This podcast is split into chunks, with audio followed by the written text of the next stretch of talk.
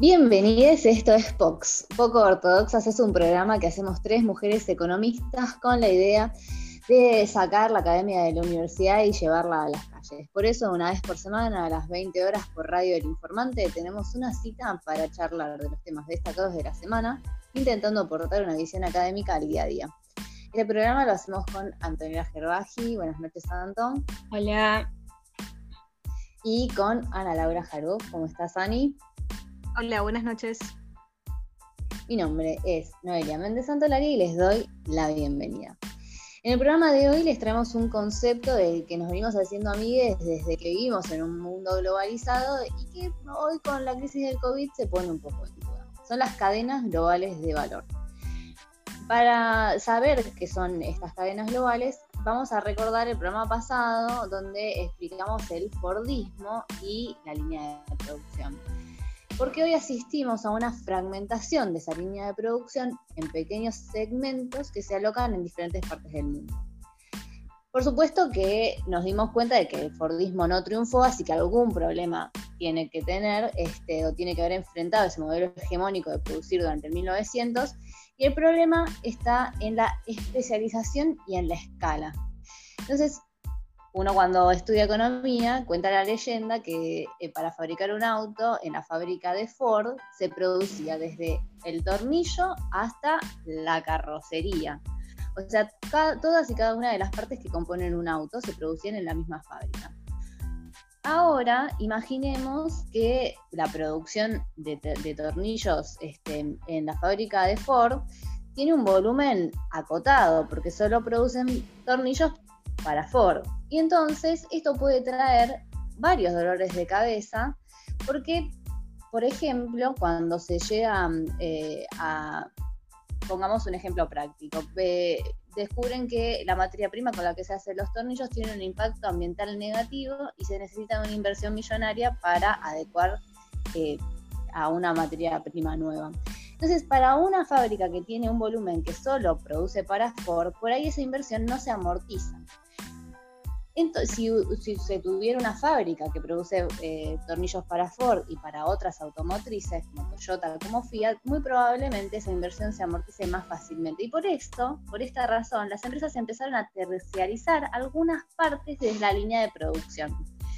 Eh, en algunas empresas especializadas, en nuestro ejemplo, en tornillos.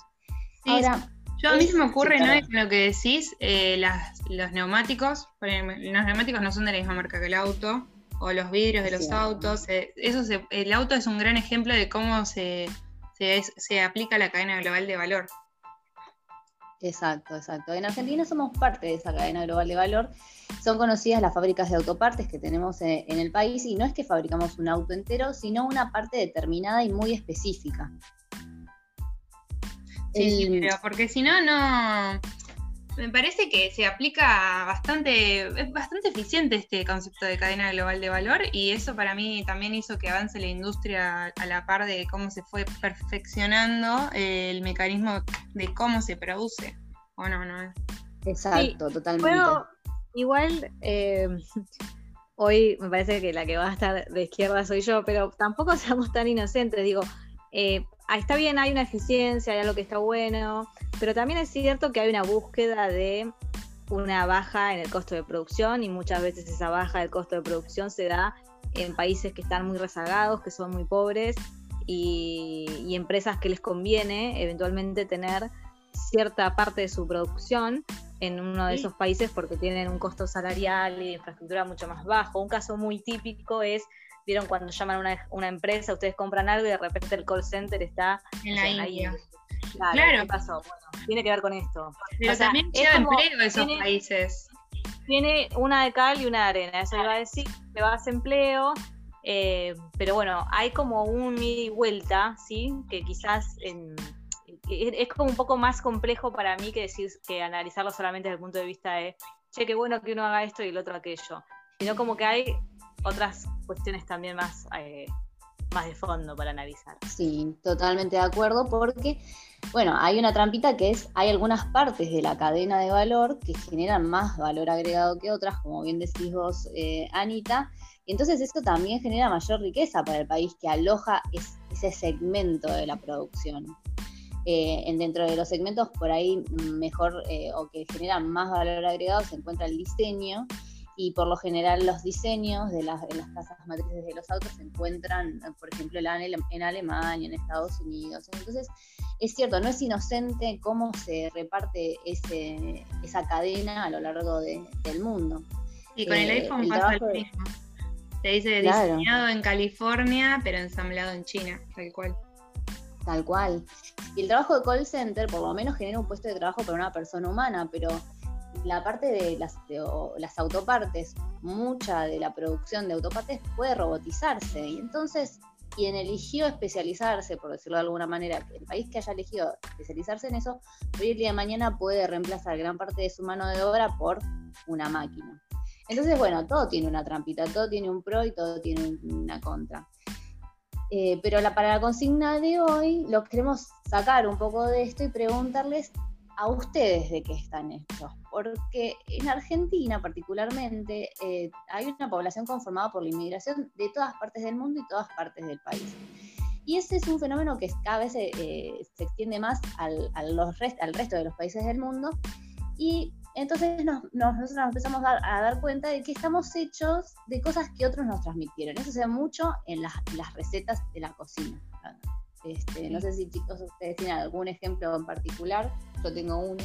A ver, contanos. A mí, me encanta mucho el locro, eh, pero no sé si vieron que cada, que cada persona hace el locro de acuerdo a quién le pasa la receta, porque hay diferentes maneras de hacer el locro. En el norte del país, o en el noreste, en el noroeste. Como las empanadas.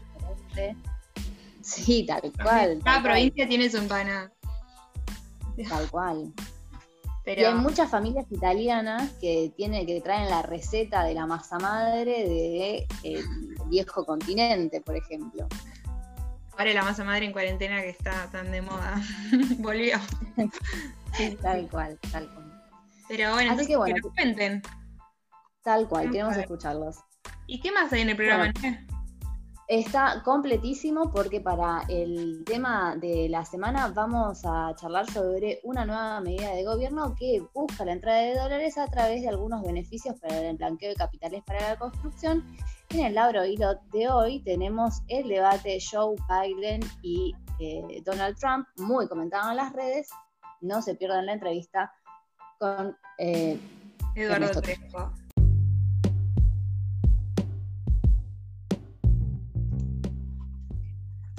Bueno, como les anticipó recién, ¿no? en este tema de la semana vamos a hablar de un nuevo proyecto que está impulsando el gobierno y que tiene que ver con un blanqueo de capitales para la construcción. Digamos que esto tiene que ver con este contexto de la búsqueda de dólares tan importante e imperiosa en este momento para todos. Así que bueno, el gobierno entonces impulsa este blanqueo de capitales. La idea es una construcción de una obra nueva a través de un proyecto de ley. Es decir, que lo que se está ofreciendo es que quien tiene dinero no blanqueado lo pueda blanquear para poder construir. De una forma lo que se le da es, se le desgraba de bienes personales para que puedan invertir ese dinero y convertir lo que hoy es un ahorro financiero en construcción de viviendas. Em, Ana, este sí. Ana, vos decís que el blanqueo se da en este contexto, pero yo te digo que en Argentina hay un blanqueo cada dos años más o menos de capitales. Estamos acostumbradísimos al blanqueo. Porque siempre necesitamos dólares. Justamente, o sea. Sos del país de la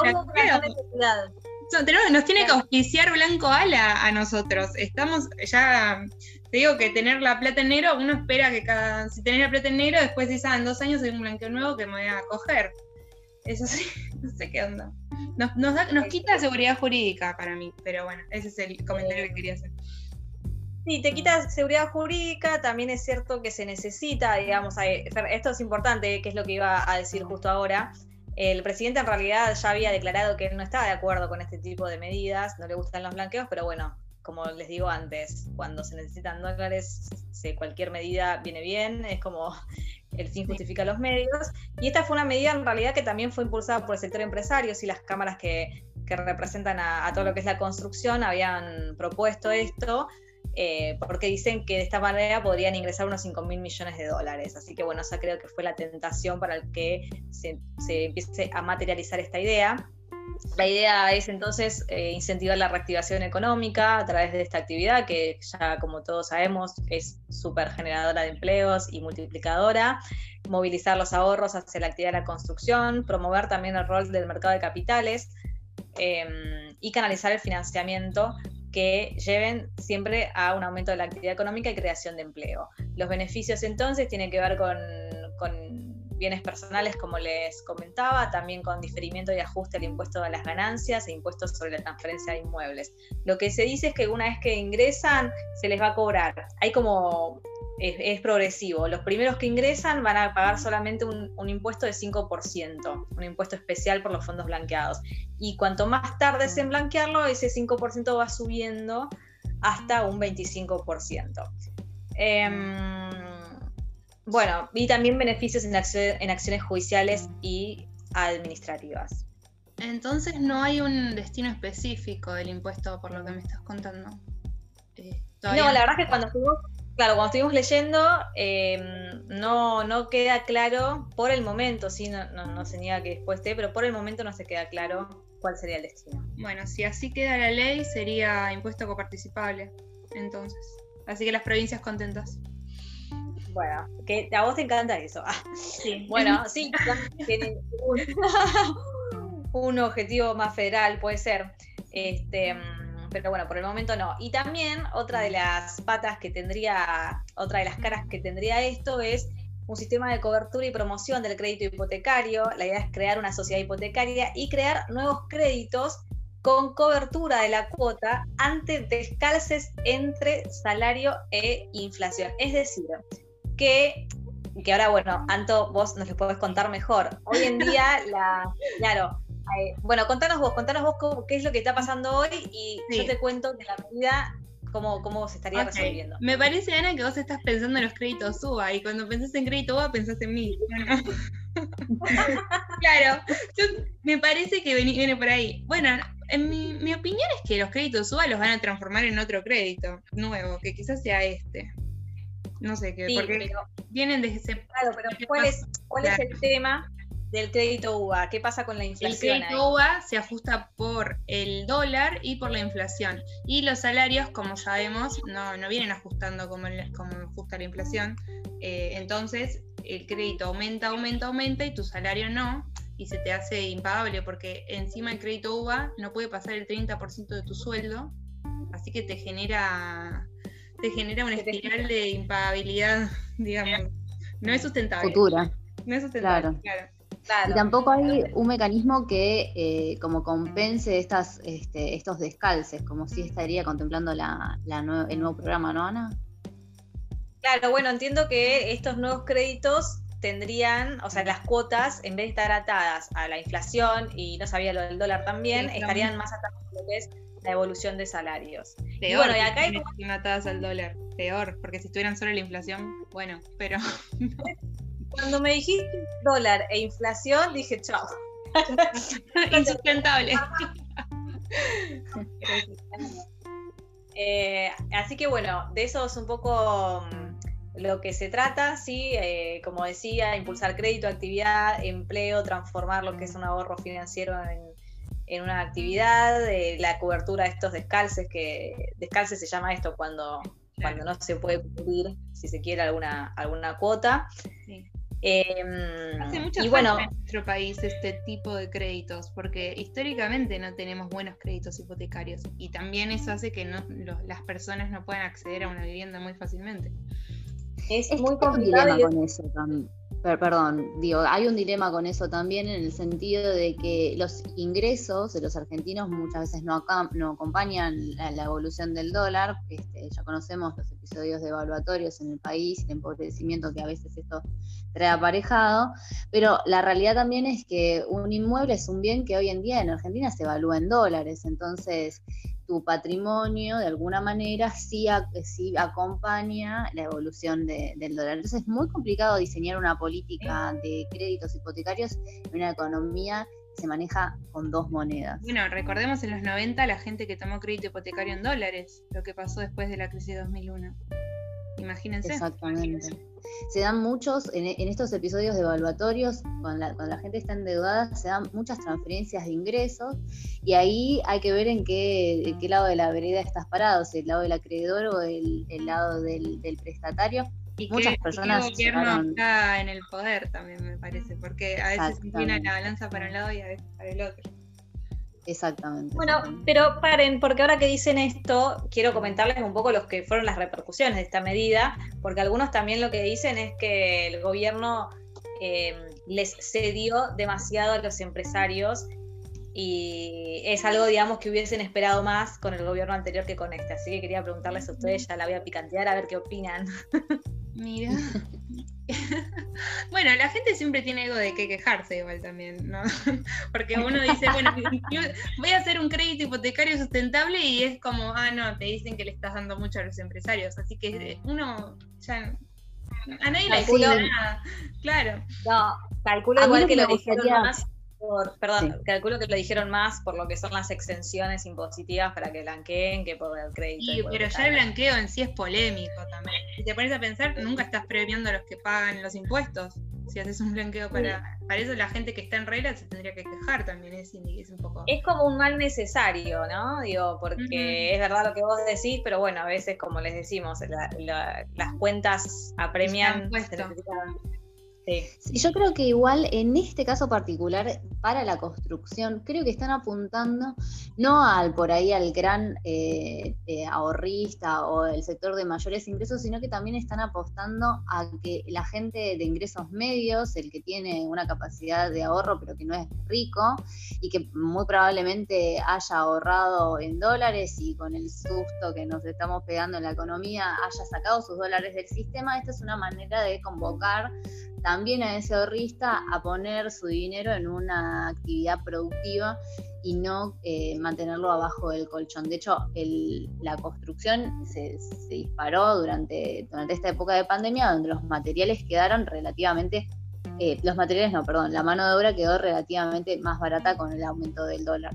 Entonces supongo que apuntan a ese segmento donde no serían los beneficiarios de siempre, aunque los sectores de mayores ingresos de alguna u otra manera siempre se benefician, vamos a decirlo.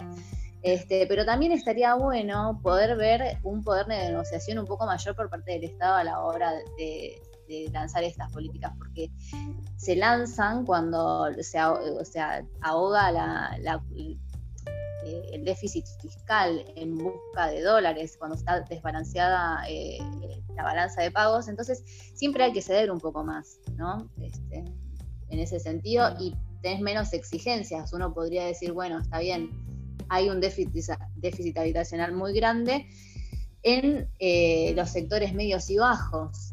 Eh, ya que te estoy dando una exención impositiva, eh, tenés que cumplir una cuota de determinadas viviendas, pero el poder de negociación está bastante mermado.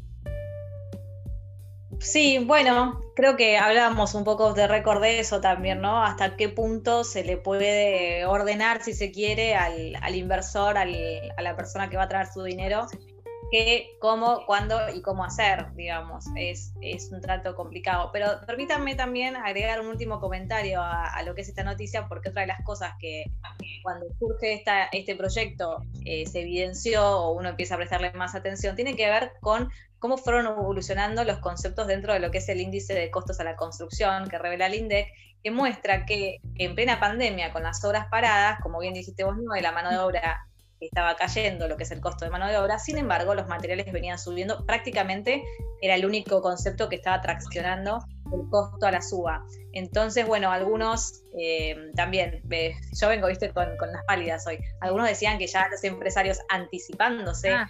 entre, entre lo que es el procrear y lo que iba a salir ahora, dicen, ya estaban anticipando y por eso Sí, y por eso los precios estaban a la suba. Así que también las picanteo con esto a ver qué opinan, si están de acuerdo. Probablemente, ¿sabes? Probablemente sí sabían, pero, pero bueno, así es el país y no, esto no es nuevo y va a seguir pasando. Pero si me permiten. Perdón. Perdón, porque nos estamos quedando sin programa.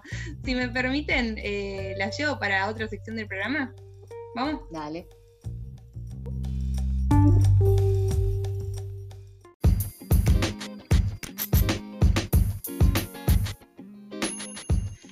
Y bueno, tuve que cortar el debate en la sección anterior porque se nos fue de tiempo y eso mismo pasó en el debate presidencial de Estados Unidos, que es de lo que les voy a hablar en el abril de hoy. Chequense la pincelada que les acabo de dar y no fue planeado.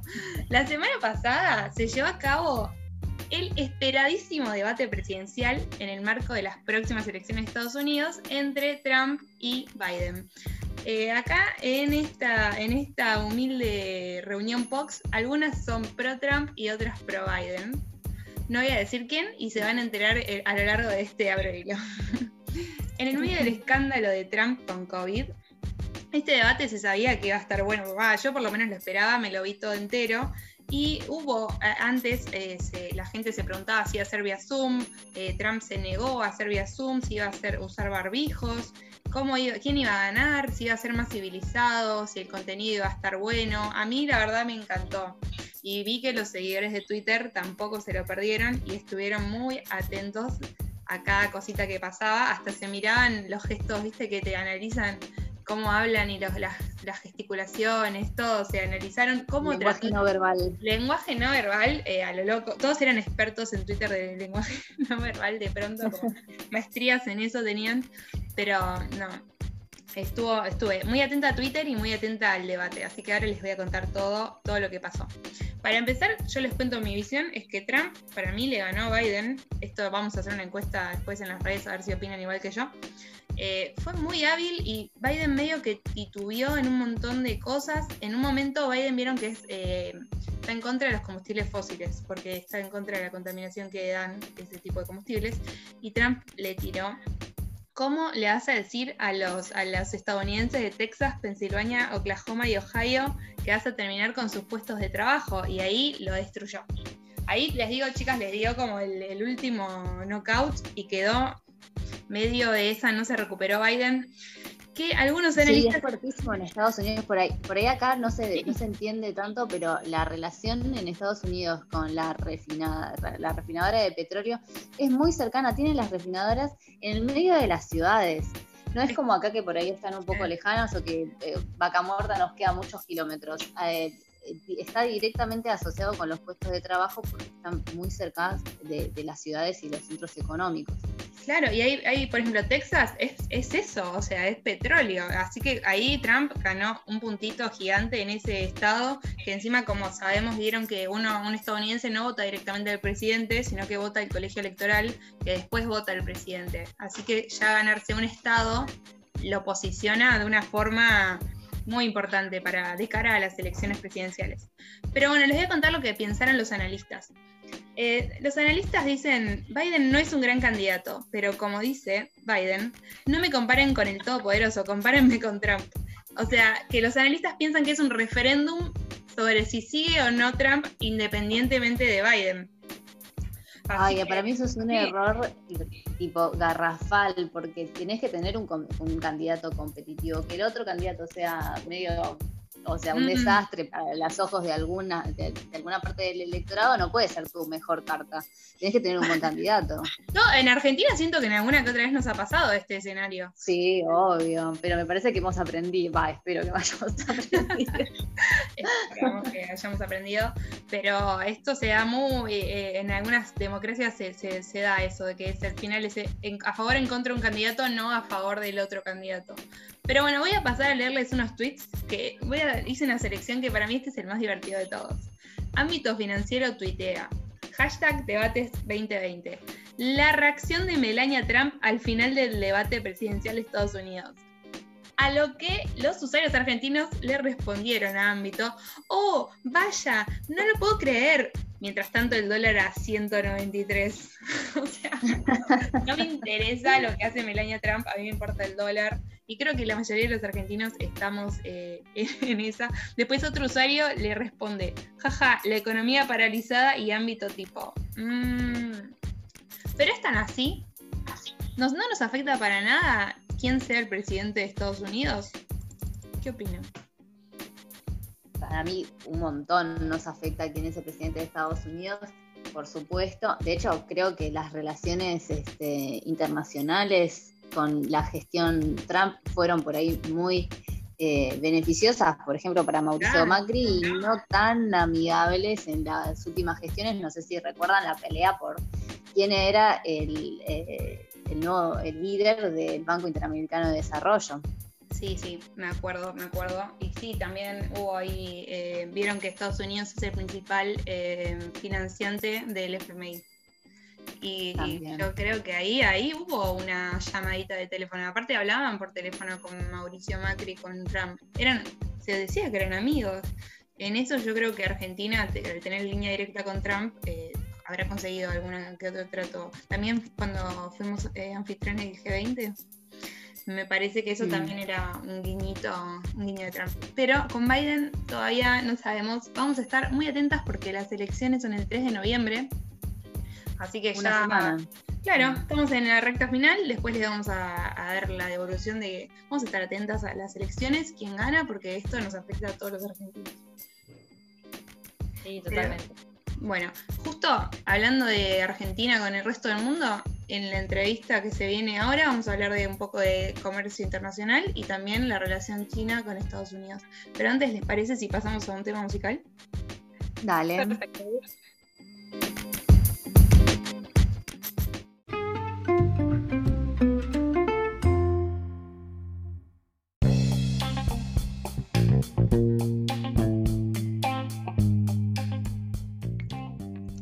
Bienvenidos al segundo bloque de POX. En esta oportunidad estamos con Eduardo Crespo, que es profesor en la Universidad, en la Universidad Federal de Río de Janeiro y en la Universidad Nacional de Moreno. Hizo graduación en Economía en la UBA y licenciatura en Ciencia Política también en la UBA. Y después hizo la maestría y doctorado también en la Universidad de Río de Janeiro. Buenas noches, Eduardo, ¿cómo estás? Buenas noches, muchas gracias por invitarme al programa. Gracias a vos por participar. Bueno, yo quería arrancar ya picanteando un poco, preguntándote qué opinás de la situación actual en Argentina respecto especialmente a lo cambiario, pero en general toda la política monetaria, cómo es la situación y, en este debate que se escucha en la tele entre subir la tasa de interés o devaluar, ¿por cuál te inclinás? Si es que por alguna quizás preferís que, que sea otra opción. Bueno, la situación me parece que no, es necesario aclarar mucho que es bastante desastrosa. Eh, con relación a qué es lo que se podría haber hecho, digamos, me parece que se puede debatir mucho. Yo no creo que hoy se pueda resolver esta corrida cambiaria apenas subiendo la tasa de interés, cosa que yo hubiera hecho y creo que hay que hacer en algún momento. Desgraciadamente me parece que se va hacia una devaluación que puede ser bastante fuerte. Hay que ver el impacto que después pueda tener en, materia de inflación. Parece que no estamos frente a una situación de alto conflicto distributivo en esta coyuntura del coronavirus, lo cual haría pensar que tal vez, espero, se parezca más a lo que ocurrió en 2002, que fue un desastre, pero digamos, dio un aumento, un salto en el nivel de precios eh, bastante grande, pero se quedó ahí, ¿no? Es ese sería, creo, el mejor escenario, que es ya de por sí bastante desastroso. Entiendo que el manejo ha sido bastante, bastante malo por parte del gobierno. Este, eh, mantuvieron tasas de interés muy bajas desde el principio. Si tuvieron alguna oportunidad de salir del cepo, no lo hicieron. Eh, creo que es bastante claro que un mecanismo como el cepo no funciona. Es decir, puede, puede ayudar a un gobierno en, una situación crítica a llegar a las elecciones. Un poco creo que lo que ocurrió en el final del gobierno de Macri. Es decir, ayudó a este, que llegara a las elecciones sin una mega devaluación. Pero después se convierte en un mecanismo que puede generar una devaluación aún mayor que la que se quiere evitar. Este, se crean incentivos para promover, para inflar las importaciones, para, para eh, disfrazar exportaciones. Es decir, hay 10 millones de mecanismos que empiezan a surgir este, para saquear las, las reservas del Banco Central termina en una devaluación muchísimo mayor. Por eso creo que... Sí, perdona. No, perdón. Y en este escenario que mm, yo comparto con vos, que el cepo evidentemente no es algo que uno pueda naturalizar, pero en este escenario actual, ¿vos creés que sacarlo sería una opción eh, sin consecuencias negativas, digamos, ¿cómo crees que reaccionaría el mercado si mañana dicen, bueno, no hay más cepo? No, no, la consecuencia va a ser terrible, pero no sacarla va a ser más terrible en, en unas semanas o meses. Es decir, acá estamos escogiendo entre un desastre ahora o un desastre mayor en unos meses. Me parece que es así, salvo que aparezca, que haya un as bajo la manga, que yo no lo veo. Lo que veo es mucha quietud, me parece que se toman medidas, se anuncian cosas irrelevantes, como, no sé, por ejemplo, una caída de, retenciones del 3%, con eso supuestamente van a incentivar, no sé, la liquidación de exportaciones, cuando en realidad hay una brecha de más del 100%, en la cual a nadie le conviene liquidar exportaciones al oficial en este contexto, este, y la expectativa de evaluaciones debe ser altísima, no tengo un número, pero es decir, son medidas que no, no llegan, digamos, no hay ninguna medida drástica y me parece que se va hacia una devaluación muy fuerte y entiendo que cuanto mayor sea la brecha, mayor va a ser la devaluación, por lo menos esa es mi, mi evaluación. Yo creo hubiera salido del cepo cuando la, brecha era del 30%, el 20%, no sé en cuánto hubiera terminado el dólar, porque es fácil decir, eh, acá todo el mundo tiene su, receta y sabe cómo va a salir todo hasta que gobiernan, ¿no? Entonces también entiendo que la situación es muy difícil. Pero eh, sinceramente yo creo que este eh, mecanismo como el cepo está condenado al fracaso preferiría salir cuanto antes. Este, y si hay una devaluación, que sea lo más compensada que se pueda, aunque obviamente todas esas compensaciones siempre tienen resistencia, como ser eh, retenciones, como ser este, algún tipo de congelamiento de tarifas, aunque sea provisorio. Obviamente mucha gente se va a oponer, pero tampoco si, si no se toman este tipo de medidas, la caída del salario va a ser enorme y la caída del nivel de actividad también. Entonces, yo iría, a, me parece que se va hacia ahí, hacia una, una devaluación lo más compensada que se pueda y tratar de salir del cepo. Esa sería mi, receta. Eh, ya sé que es dolorosísima, pero me parece que es inevitable.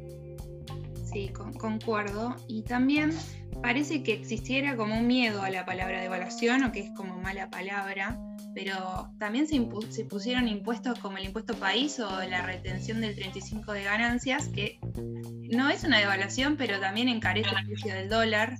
Entonces como que uno termina de ver medidas que son para, o el CEPO mismo más estricto, para que la gente no pueda acceder al tipo de cambio, pero en realidad están haciendo cosas que serían como una devaluación. ¿Vos lo ves así, Eduardo?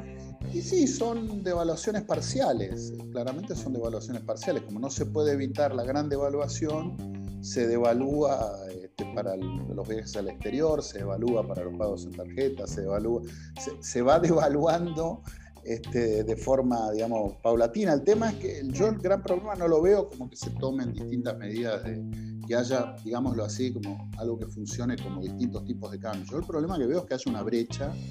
Cuando hay más de un precio para una misma mercancía, estamos en problemas y si esa mercancía es el dólar, ni hablemos.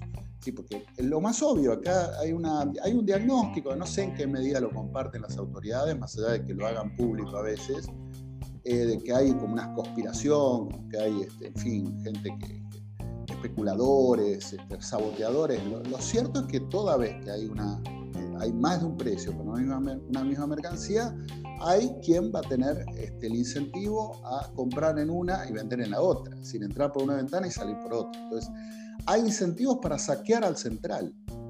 Yo creo que el CEPOS básicamente crea un incentivo para saquear al central. Y me dicen, bueno, ¿qué alternativa hay al CEPO? Una devaluación, una devaluación es caída del salario, una devaluación es recesión y los efectos favorables que generalmente se anuncian no llegan nunca o si llegan, llegan muy tarde. Eso lo sé, pero me parece que eh, no estamos escogiendo entre devaluar o no devaluar. Estamos escogiendo entre devaluar ahora o quizás devaluar muchísimo más de aquí a unas semanas o meses. Eduardo, te saco un poco de la coyuntura porque este, y te llevo a otro de, los temas donde sabes un, rato largo, porque hay un concepto que, tiene el ministro de Economía Guzmán que se, habla mucho, sostenibilidad. Y es, es, bastante lindo, pero me parece que es bastante difícil, o al menos nos cuesta en Argentina sostener un sendero de crecimiento. ¿Qué, eh, perspectivas ves para que ese crecimiento exista en nuestro país o cuáles serían, si podemos decirlo, las recetas para lograr un crecimiento sostenible? Uh, bueno, un poco complicado. Máxime en un continente que tampoco está andando muy bien, ¿no? Porque tendemos a creer que la Argentina es el único. Yo diría que la Argentina es el único, tal vez con Venezuela, que está pasando por una crisis cambiaria, ¿no? Ahora, eh, todo el resto del continente está pasando por una situación bastante espantosa a todo nivel, tal vez a nivel macroeconómico no tan grave como la Argentina en este momento, lo cual ya nos da una idea de que crecer no es fácil. En cuanto a la Argentina puntualmente, creo que tiene que apuntar a, este, por lo menos para estabilizar macroeconómicamente, para estabilizar la macroeconomía, tiene que apuntar a parar la inflación de alguna forma, lo cual no es fácil porque es como un perro que se muerde la cola en el sentido siguiente, es decir, si no se para la inflación, no se para la tendencia a la devaluación, si no se para la tendencia a la devaluación, no se para la inflación. Son dos cosas que parecen ir unidas y es difícil saber en qué momento es una la que está determinando la otra. Entiendo que eh, si hoy, digamos, hubiera un separar tipo de cambio, hoy tendríamos una baja, que de hecho un poco la observamos en estos meses del coronavirus, tendríamos una baja significativa de la inflación. Pero para converger a una macroeconomía que sea más o menos la de la región, Argentina tiene que frenar la inflación de alguna manera y para eso obviamente primero tiene que estabilizar la cuestión cambiaria y después tiene que llegar a algún tipo de acuerdo distributivo eh, porque, digamos, Argentina pasó por periodos en donde el tipo de cambio estuvo relativamente estable y la inflación seguía su marcha, y esto entiendo que responde al conflicto distributivo. Si eso no se ordena, va a ser muy difícil ordenar la macroeconomía del país. ¿Qué posibilidades hay de ordenarlo? Porque también es muy fácil decirlo. Una alternativa que siempre estuvo presente, digamos, no se logra imponer en la Argentina me parece bien que no se imponga, es generar un alto nivel de desempleo, eh, como fue la convertibilidad, dos dígitos de desempleo durante muchos años, apertura comercial, desindustrialización, este, desindexación, que en eso estoy de acuerdo, eh, me parece que habría que buscar alguna forma más civilizada, lo cual también es muy difícil en un país que está frente a una grieta muy grande, que tiene conflictos políticos me parece, crecientes en un mundo que no está tranquilo, ¿no? Este, pero me parece que tiene que apuntar de algún modo a frenar la inflación. Esto para estabilizar. Ya después para crecer a largo plazo, bueno, ahí dependerá de políticas industriales, de incentivos, en fin, hay una serie de cuestiones. Argentina tiene un problema, tenido un problema en los últimos años de inserción internacional, es decir, está exportando comparativamente poco para lo que es su, PBI, eh, pero no es fácil, es decir que hay que aumentar las exportaciones, esto lo escuché a muchos economistas, no voy a hacer nombres, hay que aumentar las exportaciones. es muy fácil decirlo, generalmente lo único que se les ocurre es decir que hay que devaluar, este, y cuando ve los números, este, la, reacción de las exportaciones a la devaluación, la elasticidad de las exportaciones a la devaluación es bajísima. En Argentina, por lo menos los números que hay, y nadie ofrece otros mejores, están cerca de cero. Entonces, eh, en fin, ahí también depende mucho de cómo, cómo se mueva el mundo en los próximos años. Estamos en una situación, una coyuntura muy complicada. Brasil, que está a 9 puntos per cápita abajo del 2013, no, abajo antes del coronavirus. ¿no? Con coronavirus debe estar como 20, no sé, en el momento. Eh, pero no, es fácil. también Brasil, siendo nuestro principal socio comercial. No, no, claro, sí. el parate brasileño desde el 2014 para aquí, para Argentina ha sido muy malo. Eh, y no ha habido nada que lo compense, no, no, no, tuvimos lo que fue en el 2002, 2013, el caso de China, etc. Entonces, sí, retomar una senda de crecimiento va a ser difícil, dadas todas las restricciones que hay. Yo me conformaría en este momento con que se logre estabilizar mínimamente la situación y por lo menos frenar la caída. ¿no? creo que en este contexto estaría bastante satisfecho con que se frene la caída. Que no es poco. no, sería poco. Y mm, Eduardo, estabas comentando en tu explicación el tema de cómo se inserta Argentina en el mundo y viendo, digamos, un panorama de cómo se viene el comercio internacional post-COVID, digamos, y, cuáles son las posibilidades de Argentina, vos, ¿qué, opinión tenés al respecto? ¿Hay una posibilidad de, inserción? ¿Cuál sería? Bueno, en principio dependemos muchísimo de los commodities, no veo en este momento nada que sea muy distinto de eso para la región. No estamos en una región que estén, digamos, cadenas globales de valor a la, asiática, por ejemplo. Eh, veo muy difícil esa inserción en el sentido de fuerte aumento de las exportaciones. Creo que hay que aprovechar todas las oportunidades que aparezcan.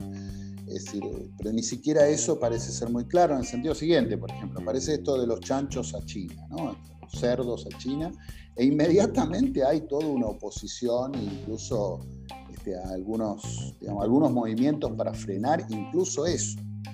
Eh, me parece que, bueno, hay algunas oportunidades. Creo que los proyectos que están en marcha sería esto de los chanchos, vaca muerta, que depende mucho también de grandes inversiones de largo plazo, que ahí dependen de precios, eh, digamos, al consumidor y demás, eh, estén actualizados en dólares, en una economía de alta inflación, lo cual también lleva a que a veces por la coyuntura se interrumpa todo eso y me parece hasta lógico.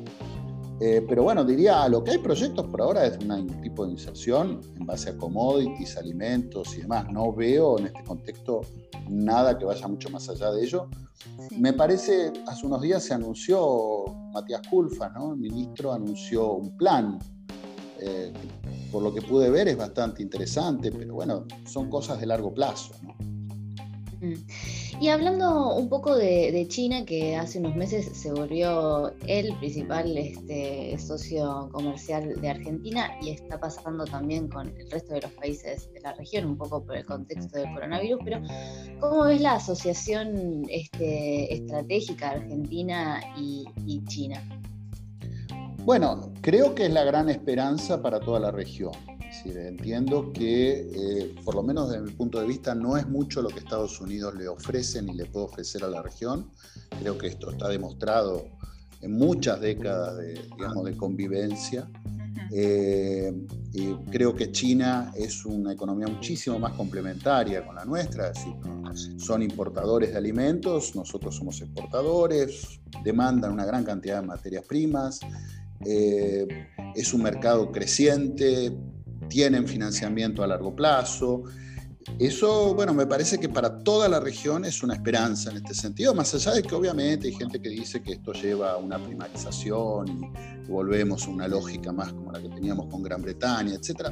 Pero digamos, para, para la coyuntura, no digo para el desarrollo a largo plazo, para la coyuntura creo que es una gran alternativa. Ahora, eh, también hay que reconocer que de Estados Unidos las señales de Estados Unidos, digamos, las señales que vienen en los últimos años es tratar de obstaculizar cualquier avance de China en casi cualquier región.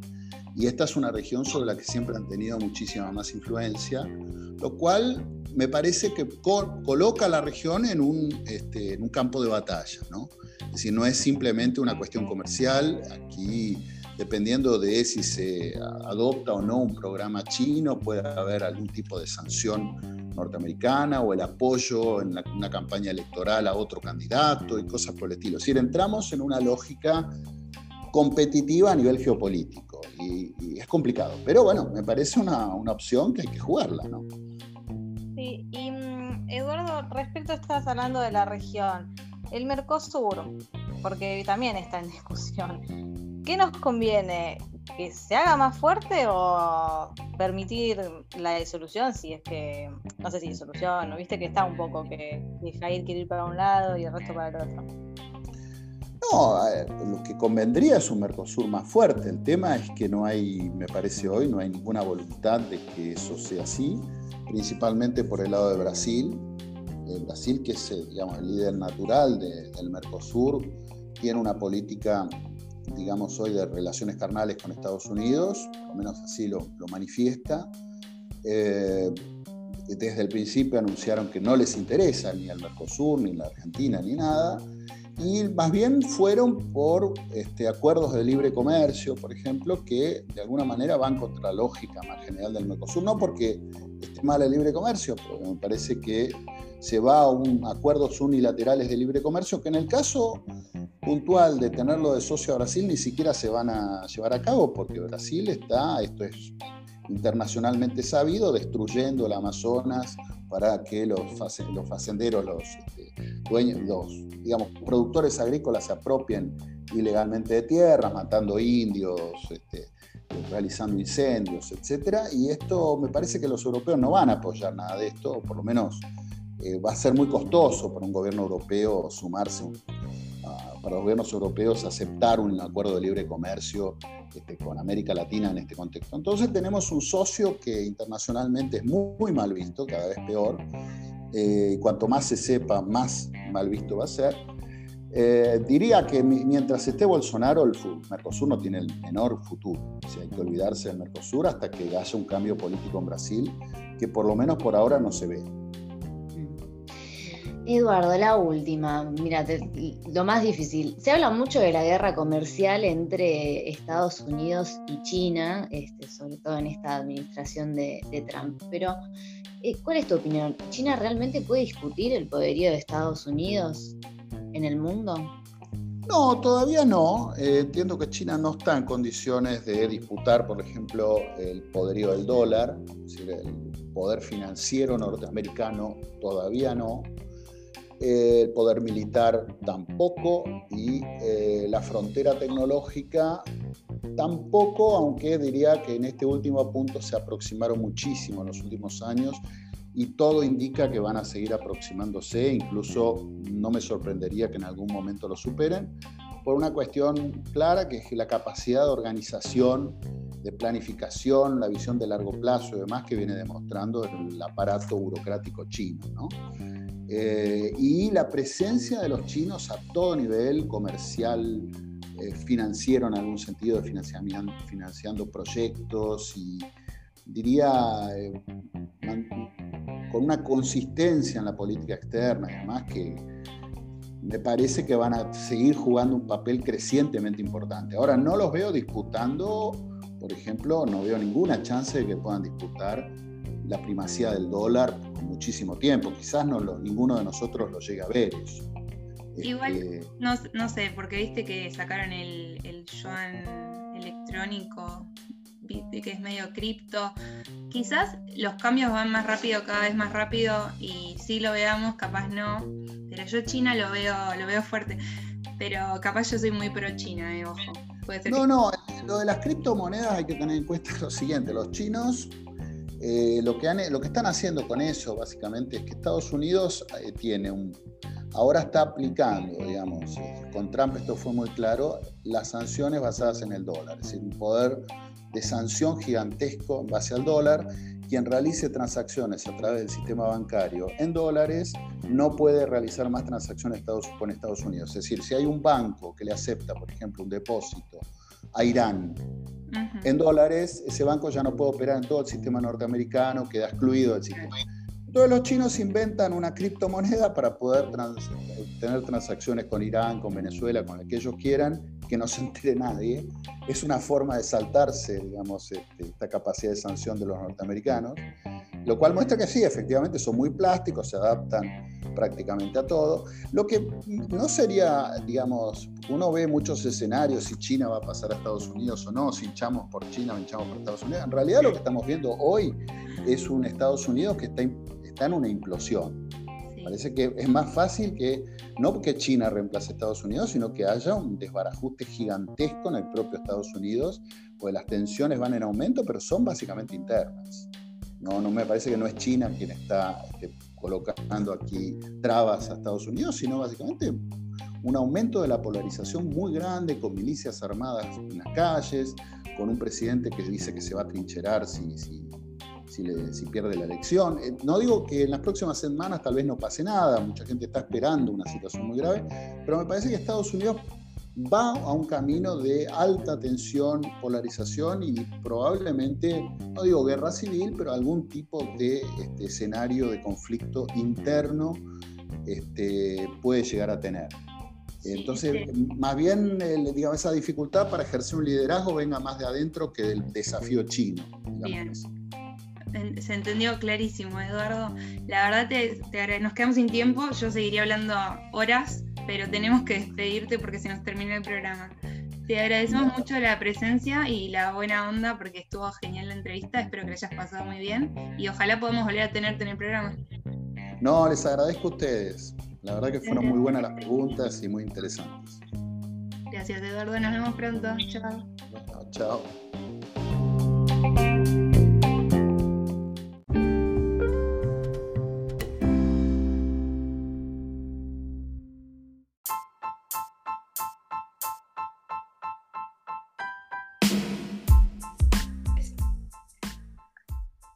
Bueno amigos, eso es todo. Llegamos al final de este programón. Esperamos que les haya gustado. Ya saben que pueden seguirnos en redes. Anto, ¿cómo es? Nos siguen en Spotify como Pox Poco Ortodoxas, en YouTube como Poco y Bajo Ortodoxas y también en Twitter e Instagram seguimos la conversación como Poco y Bajo Ortodoxas. Excelente. Bueno, nos despedimos hasta aquí. Nos vemos el martes que viene. Chao. El martes.